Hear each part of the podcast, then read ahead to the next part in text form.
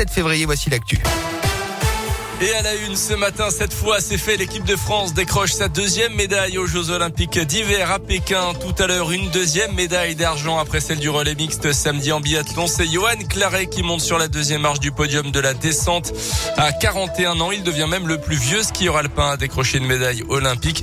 Euh, dans quelques minutes, on suivra également la porte-drapeau de l'équipe de France, Tessa Worley, avec la deuxième manche du géant. La skieuse du Grand Bornand est pour l'instant septième. Et puis, il y aura aussi du biathlon avec quatre Française engagée ce matin sur le 15 km individuel. C'est à suivre à partir de 10 heures filière d'excellence qui peine à recruter en ce moment. Le lycée professionnel de Saint-Éloi-les-Mines est de plus en plus connu dans le département, mais principalement pour sa filière maroquinerie et travail du cuir. Il propose pourtant des formations en pilotage de lignes de production et maintenance des équipements industriels, des profils très recherchés par les entreprises.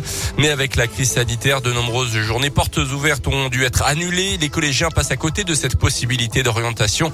Cette année, par exemple, il n'y a que 202 élèves au lycée alors que 240 places sont prévues euh, pour Philippe Sabot, enseignant au lycée. Il faut avant tout changer de regard sur les métiers et les débouchés de cette filière. Là maintenant c'est un peu plus connu et puis c'est une filière qu'on retrouve dans plusieurs établissements sur l'académie. Le pilotage de ligne de production, nous sommes les seuls à le faire. Les jeunes et même les familles restent avec une vision un petit peu erronée de l'entreprise à l'ancienne, le travail à la chaîne, etc. Ce qui n'est pas le cas en tout cas nous pour le pilotage de ligne de production. Voilà, le, pilote il gère sa ligne, couper du bruit, isolé, euh, confortablement installé avec des écrans de ce qu'on appelle une supervision. Il y a de la demande que ce soit dans des petites entreprises ou dans des très grosses entreprises. Ça peut aller donc effectivement de la fabrication de pneumatiques chez Michelin, comme euh, donc aéronautique par exemple avec Aubert et Duval, la Banque de France, Volvic, les meilleurs en postulant dans plusieurs entreprises et peuvent avoir le choix du coup. Un double bac est aussi proposé au lycée. Les élèves qui le souhaitent peuvent poursuivre leur étude en BTS. En bref, également une femme de 45 ans contre les vendredis soirs à Clermont en état d'ivresse au volant de sa voiturette sans permis, multirécidiviste. Elle a refusé de se soumettre au test d'après la montagne. Elle a été placée en garde à vue puis déférée hier devant le parquet avant d'être jugée dans la journée. La deuxième semaine du procès Lelandais à Grenoble dans l'affaire de la disparition de la petite Maëlys durant les les premiers jours d'audience, l'ancien maître chien est resté campé sur ses positions, niant toute atteinte sexuelle sur la fillette. Aujourd'hui, la cour d'assises de Grenoble doit entendre les témoignages des parents de la deuxième victime d'attouchement sexuel filmée par le Landais. Euh, les parents de Maëlys devraient également témoigner. Le verdict est attendu en fin de semaine prochaine. Et plus de la moitié des enfants ont augmenté leur consommation d'écran durant la crise sanitaire. C'est ce que montre une étude publiée aujourd'hui. Une étude qui pointe également du doigt la responsabilité des parents sous-estimeraient les risques encourus par leurs enfants.